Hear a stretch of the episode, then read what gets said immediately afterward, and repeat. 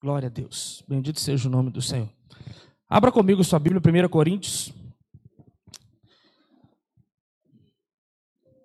Glória a Deus. 1 Coríntios capítulo 12. Nós vamos falar sobre o Espírito que nos faz ser um. Amém? O Espírito que nos torna um. Glória a Deus. 1 Coríntios capítulo 12, versículo 1, eu quero ler até o versículo de número 11. Hoje é o último dia, né? Último culto do mês de junho. Última mensagem dessa série. Enche-nos, enchei-vos, né? Enchei-vos e a expectativa do nosso coração é que você tenha entendido o que o Espírito diz à igreja. Amém? Glória a Deus. 1 Coríntios capítulo 12, do versículo 1 ao versículo 11, está escrito assim: Agora, irmãos, Quanto à sua pergunta sobre os dons espirituais, não quero que continue confusos. Vocês sabem que quando ainda eram pagãos, foram conduzidos pelo caminho errado e levados a adorar ídolos mudos. Por isso, quero que compreendam que ninguém que fala pelo Espírito de Deus amaldiçoa Jesus, e ninguém pode dizer que Jesus é Senhor a não ser pelo Espírito Santo. Existem tipos diferentes de dons espirituais, mas o Espírito Santo é a fonte de todos eles. Existem tipos diferentes de serviço, mas o Senhor a quem servimos é o mesmo. Deus trabalha de maneiras diferentes, de maneiras diferentes, mas é o mesmo Deus que opera em todos nós. A cada um de nós é concedida a manifestação do Espírito para o benefício de para o benefício de a um, o Espírito dá a capacidade de oferecer conselhos sábios. A outro, o mesmo Espírito dá uma mensagem de conhecimento especial. A um, o mesmo Espírito dá grande fé. A outro, o único Espírito concede o dom de cura. A um, ele dá o poder de realizar milagres. A outro, a capacidade de profetizar. A outro, ele dá a capacidade de discernir se uma mensagem é do Espírito de Deus ou de outro Espírito. A outro, ainda dá a capacidade de falar em diferentes línguas, enquanto a um outro dá a capacidade de interpretar o que está sendo dito. Versículo 11. Tudo isso é distribuído pelo mesmo e único Espírito que concede o que deseja a cada um. Amém. Glória a Deus. Nessa última mensagem dessa série, nós, nós vamos simplesmente enaltecer aquilo que Jesus orou lá em João 17. É, e essa unidade que a gente às vezes enxerga tão com tanta necessidade de existir nos dias atuais, se a gente não conseguir viver ela de forma individual, jamais a gente vai conseguir enxergá-la ou vivê-la de forma coletiva. Nós precisamos entender que a unidade ela começa no corpo de Cristo, ela tem que se iniciar na igreja local. Não adianta olharmos apenas para o Brasil e dizer se o Brasil, a igreja brasileira, ela precisa de ser unida no mesmo espírito, entender os, os dons, entender os ministérios e andar em unidade para que Cristo reine, para que o reino de Deus seja estabelecido. Não adianta a gente fazer esse diagnóstico se primeiro a gente não olhar para dentro de nós. E entendermos que essa unidade, ela precisa partir de mim de você. Já ouviram aquela frase assim? É, quer mudar o mundo? Comece você a mudança. Quem já ouviu essa frase? Esse é, é pertinente, a, a Bíblia diz isso. Né? Que tudo que nós precisamos, aquilo que nós queremos que o outro faça para nós, qual é a instrução da palavra? Faça você primeiro. Jesus ele não criou expectativa nos seus discípulos, ele não criou expectativa em ninguém que ele pregava o evangelho. Ele era a provisão para aquele que não tinha provisão. Ele não esperava que alguém trouxesse algo para ele comer. Ele era o pão da vida. Ele solucionava o problema, ele era a solução do problema naquele momento. Lembra da primeira multiplicação dos pães? Havia um grande problema, uma multidão enorme de milhares de pessoas estavam tinham acabado de ouvir a mensagem de Jesus estavam indo para casa com fome. E ele falou: O que, vocês têm aí? Cinco pães e dois peixes. Não dava para resolver nada. Mas Jesus falou assim: Eu vou ser aquele que vai solucionar esse problema. Eu vou partir, vai partir de mim a solução. E Jesus multiplicou o pão e o peixe. Então, ao invés, às vezes, de a gente dar o diagnóstico da igreja brasileira, nós precisamos dar o diagnóstico da igreja chamada eu. Vamos assim dizer. Embora a gente saiba que a igreja não é, não, a gente não pode usar o termo, né? A igreja sou eu, não, a igreja somos nós. Não existe igreja com uma pessoa. A igreja é um corpo corpo místico de Jesus. Então, quando nós olhamos para esse texto de 1 Coríntios, capítulo 12, nós vemos Paulo escrevendo a uma igreja que estava dividida. a uma igreja em que havia disputa e havia problemas espirituais, por assim dizer, e também problemas de convivência, porque as pessoas, ao invés de unirem os propósitos, estavam dividindo e como um cabo de guerra. Um puxava para um lado e outro puxava para o outro. Um queria ser melhor do que o outro, um queria demonstrar mais dons do que os outros. Então, esse diagnóstico, o Espírito Santo nos leva nessa noite a, a olhar para dentro de nós mesmos e entender que essa unidade que Paulo falava aqui com a igreja de Corinto, ela precisa ser aplicada dentro do meu e do seu coração. Tudo que Deus nos dá é para o benefício do corpo da igreja de Cristo. Deus não me deu um dom, chamado para que eu fosse conhecido, para que o meu nome fosse levado a outras nações. E a gente, às vezes, é, quantas vezes né, eu já ouvi uma, uma profecia a respeito de alguma pessoa dizendo, Deus falando com ele, vou soprar o seu nome nos quatro cantos da terra. Como eu já ouvi isso. Só que o problema é que a gente leva essa, talvez Deus sim falou aquilo, mas qual que é o propósito de Deus levantar o meu nome nos quatro cantos da terra? É para que eu anuncie e viva a unidade aonde Deus me colocar. Aonde Deus me levar, eu preciso transmitir essa mensagem de unidade. Tirar, quebrar essa imagem de homens e mulheres super-heróis, que são melhores ou mais santos do que os outros, e entender que nós estamos caminhando e batalhando ou militando uma mesma causa. O Espírito Santo de Deus, ele tem essa, esse desejo que a igreja entenda o poder da unidade. Que a igreja entenda que o dom que Deus me deu, talvez ele não vai derramar sobre você, mas aquilo que Deus te chamou, você é único. Não tem como eu fazer aquilo que Deus te chamou para você fazer. Agora nós precisamos entender qual parte do corpo nós somos, em que Deus quer trabalhar e nos usar. Por isso que muitas vezes nós vemos é, é, tanta dificuldade no corpo de Cristo de acharmos as pessoas para realizar talvez o ministério que esteja em necessidade, porque talvez Deus me chamou para algo e eu coloquei na minha mente no meu coração que eu vou fazer outra coisa. E o que, que acaba acontecendo? Eu começo a, a exercer um dom, um chamado ou uma função na igreja, dentro daquilo que Deus não me chamou para ser. E aquela área que eu iria suprir, não porque eu sou alguma coisa, mas porque Cristo me criou para aquele propósito. Eu acabo deixando defasado, por quê? Porque eu não entendo para que, que Deus me chamou. Porque nós somos tentados a buscar os lugares de destaque. Nós somos tentados a buscar os lugares onde nós somos mais vistos. Isso é natural do ser humano.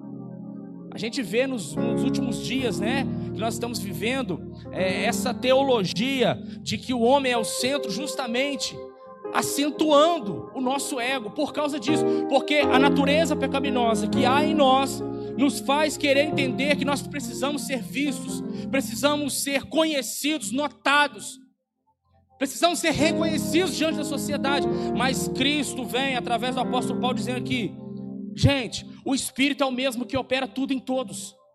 Todos vocês são chamados para um propósito: fazer com que o corpo de Cristo ele tenha estabilidade, que o meu espírito possa achar liberdade e unidade dentro do coração de vocês para cumprir o propósito. A igreja ela foi colocada na terra para cumprir este propósito, levar a mensagem do evangelho. E nesta e neste propósito de levar a mensagem do evangelho, Enquanto nós, reunidos, como estamos aqui, sendo preparados como um grande exército de Cristo, nós precisamos ser treinados e munidos.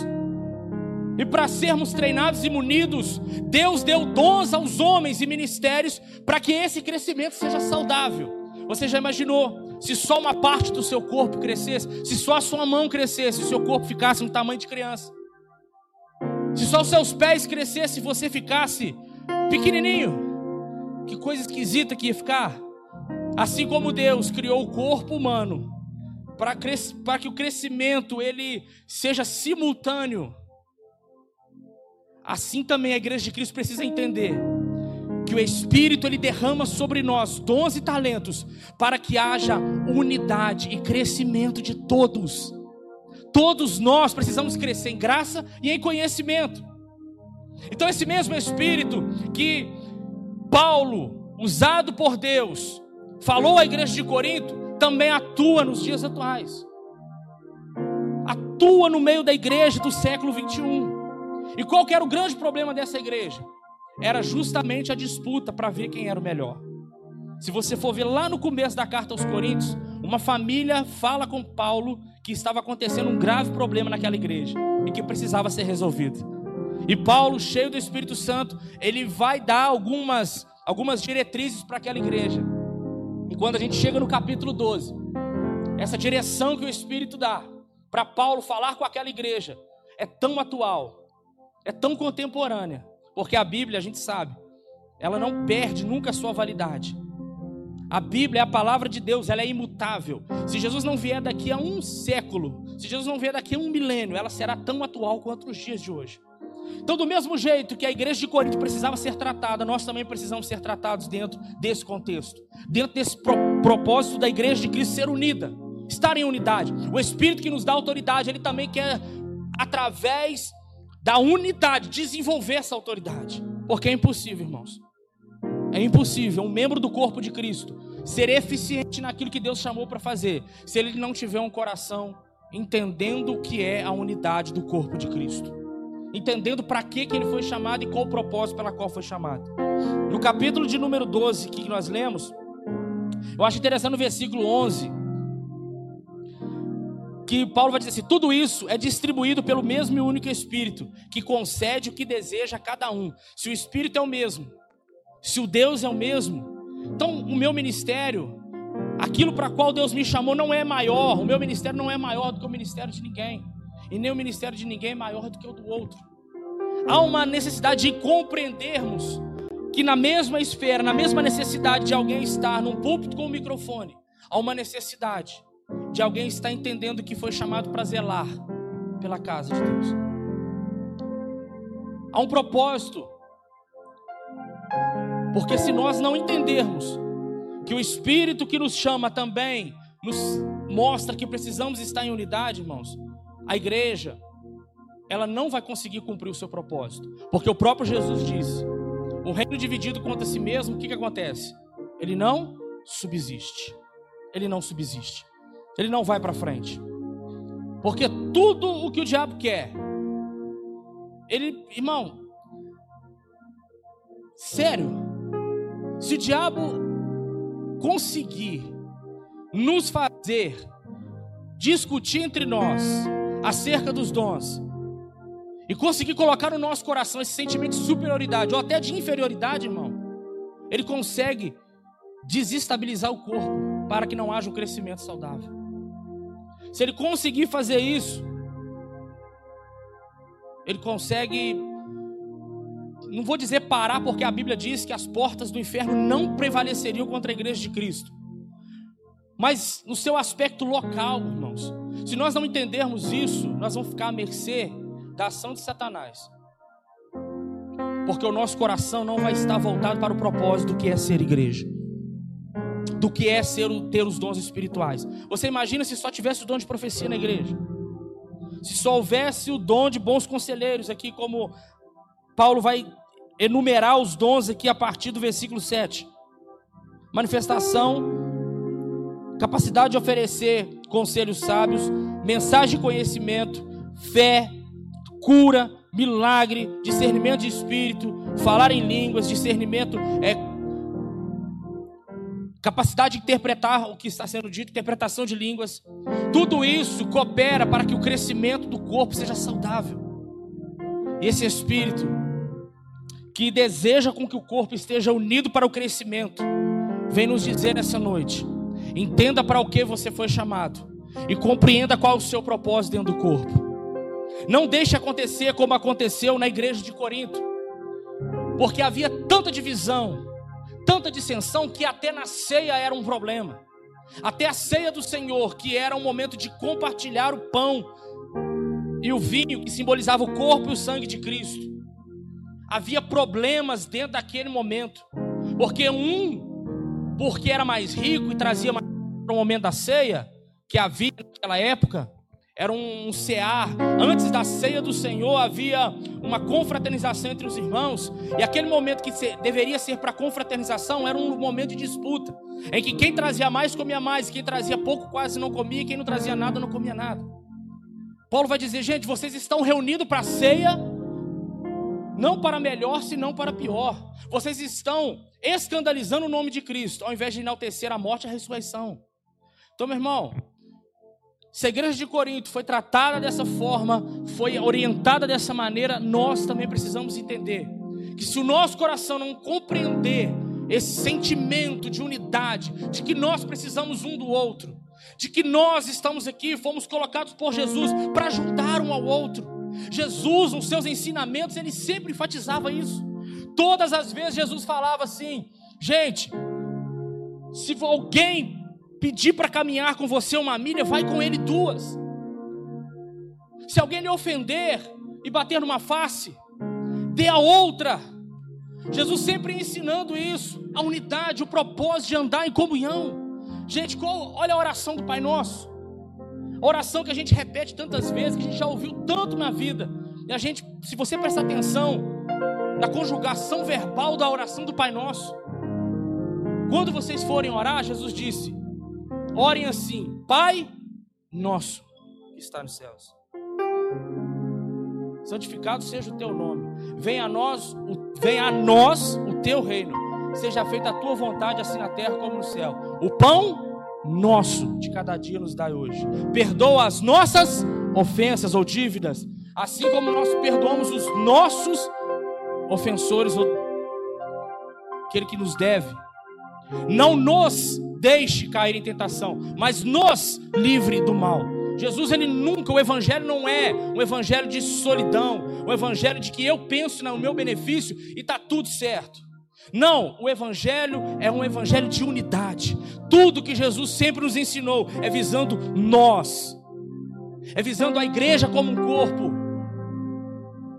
Se um membro padece, todos padecem juntos. Meu irmão, tem que me incomodar se eu sei de um irmão meu que está passando por uma necessidade, está desempregado, não está conseguindo pagar o aluguel, alguma dificuldade dentro da família, com o filho, alguma coisa que eu possa socorrê-lo, que eu possa ajudá-lo. Precisa me incomodar, precisa mexer comigo, porque senão não existe unidade dentro de mim. Irmão, se você arrancar a unha do dedinho mindinho do seu pé que a gente julga, né? O dedinho mindinho é um, é, é um membro tão insignificante, fica lá. Mas se você arrancar aquela unha, o seu corpo vai ficar todo febril. Vai haver uma infecção que pode te levar até a morte se você não cuidar. Ou seja, algo parecendo ser pequeno afeta todo o corpo. Então, como eu falo que vivo unidade, se uma necessidade de um irmão não mexe com o meu coração, não mexe com o meu cristianismo, não mexe comigo sendo membro do mesmo corpo. Isso significa, sabe o quê? Que o corpo que não sente, o membro que não sente, a dificuldade do outro membro quer dizer que não faz parte do corpo. Porque o, corpo, o, seu, o seu organismo só não vai sentir um membro do seu corpo que estiver com dificuldade que estiver, que estiver doente, se esse membro estiver fora. Não tem como. E algo interessante, irmãos. Olha que coisa parece que simples, que a gente lida com isso todos os dias, mas a gente não percebe. A única face que eu não consigo enxergar aqui é a minha, já percebeu? É a sua. Por quê? Porque Deus não nos fez para olhar para a gente mesmo. Quem criou o espelho e selfie foi o homem, não foi Deus. Por que, que eu consigo olhar para o pastor Daniel? Esse homem bonito aí. A Vanessa acha, pelo menos.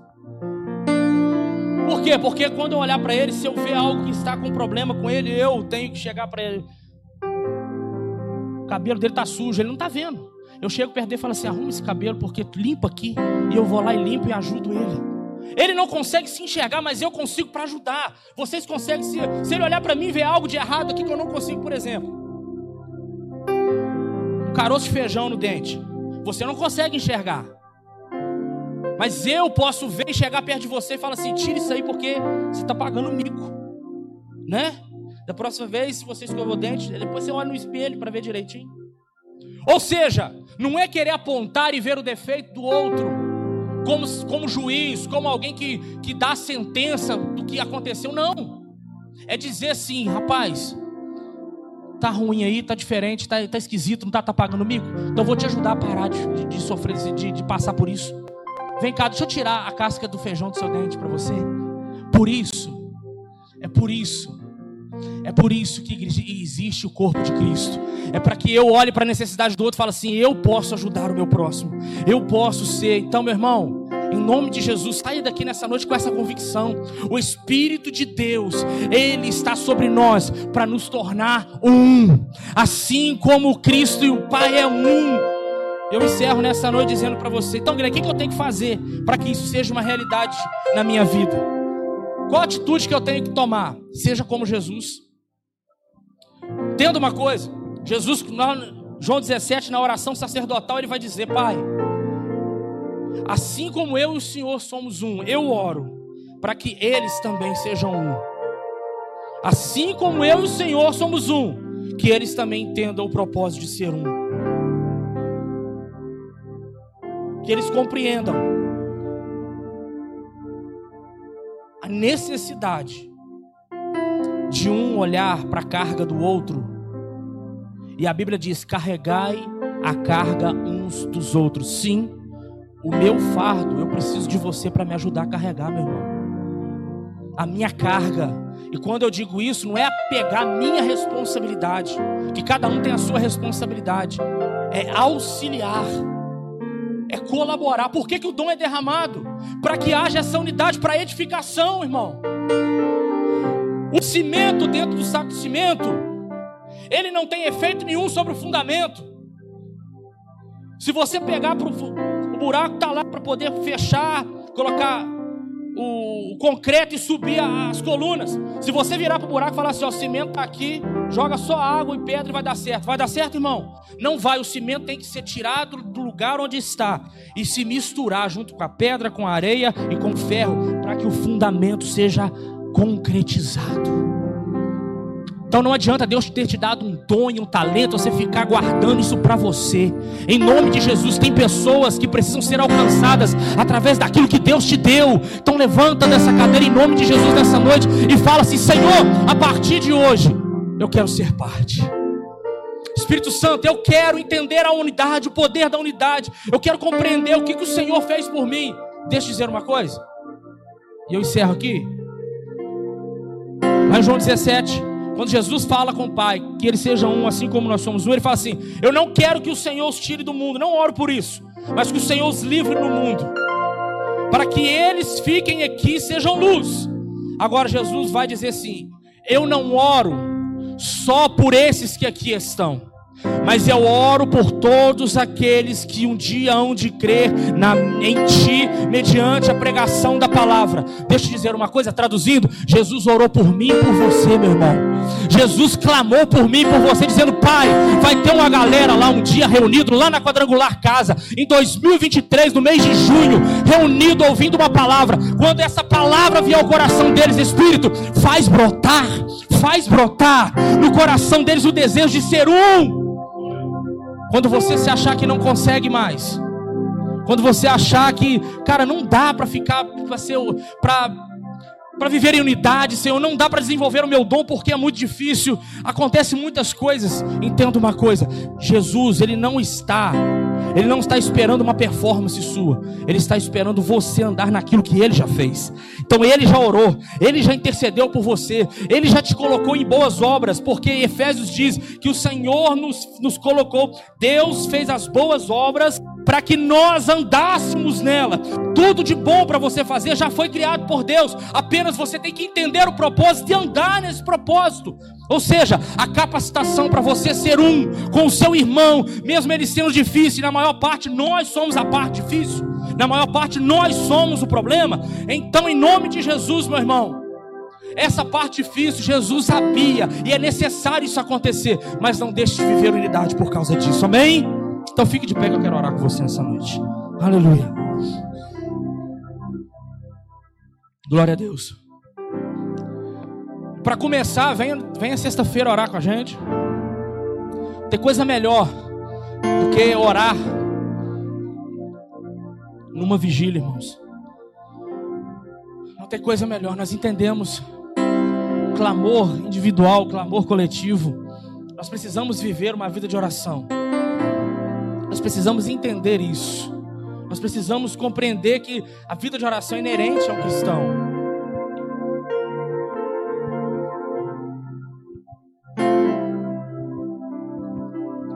Glória a Deus.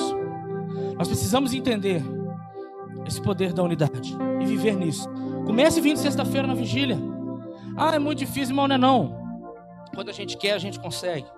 A gente consegue abrir mão de muita coisa. A vigília que o pastor Bruno falou com Josué aqui, acabava era seis, sete horas da manhã, não era, Josué? Quantas, irmãos, era todo mês tinha uma. A gente estava em todas. E era de sábado para domingo, nós saímos sete horas da manhã, a gente saía da vigília e sabe para onde eu ia? Ia para a igreja que tinha consagração dos jovens. Não, na feira não. Eu era, eu era magro na época, não precisava comer muito não. Saía seis, sete horas da manhã, lá do Curumim, ia direto para a igreja, tinha consagração com a juventude. Orava mais um pouquinho, sete às oito. Oito horas tinha escola bíblica dominical. Em casa, tomava café, voltava rapidinho. Irmão, coisa linda, era bom demais. E é bom, não era? É bom. Então venha, venha orar ao Senhor, nós precisamos entender essa unidade, amém? Vamos orar para nós ir embora para casa, mas antes disso, quem está nos visitando hoje, você faz uma gentileza para nós, acompanha aquele casal lá atrás, que eles vão. Cadê? Cadê o Marcão? O Marcão está aqui, gente. Olha lá, o pastor falou que era você. Isso, pronto. O marido dela está aqui, tadinho, conversando com o Renan. Acompanha aquelas duas senhoritas lá, ó. A senhorita de cá e a jovem de cá, ó tá? Fazendo um favor, por gentileza, elas vão bater um papo com você rapidinho aí, tá? Ó, o pastor falou que você tá lá. Você teletransportou. Amém? Então fecha seus olhos aí. Fecha seus olhos, ninguém vai pegar nada seu não. Fecha o olho aí. Pai, em nome de Jesus, Senhor, nós te agradecemos, Senhor, por essa noite. Obrigado, Jesus, pelo mover do teu espírito. Obrigado porque o Senhor ministrou o nosso coração o propósito de sermos um. Pai, teu filho Jesus orou por isso. E nós só estamos andando debaixo da oração que ele fez. Nós somos a tua igreja, nós somos o teu corpo místico.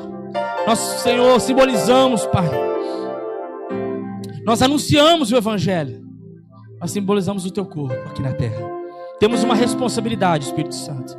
Temos uma responsabilidade, Deus, que é anunciar o Evangelho a toda criatura, que é falar do teu amor, que é falar, Senhor, da tua graça, do teu perdão, do, de tudo que o Senhor fez. E testemunhar, Senhor, não daquilo que ouvimos falar, mas daquilo que temos vivido. Então, Espírito Santo nos leva a um sentimento de unidade. Que o nosso coração seja um coração voltado, Pai, para entendermos o que o Senhor quer nos ensinar. O nosso ouvido, Pai querido, nós queremos que ele esteja aberto para ouvir o que o Teu Espírito diz à igreja.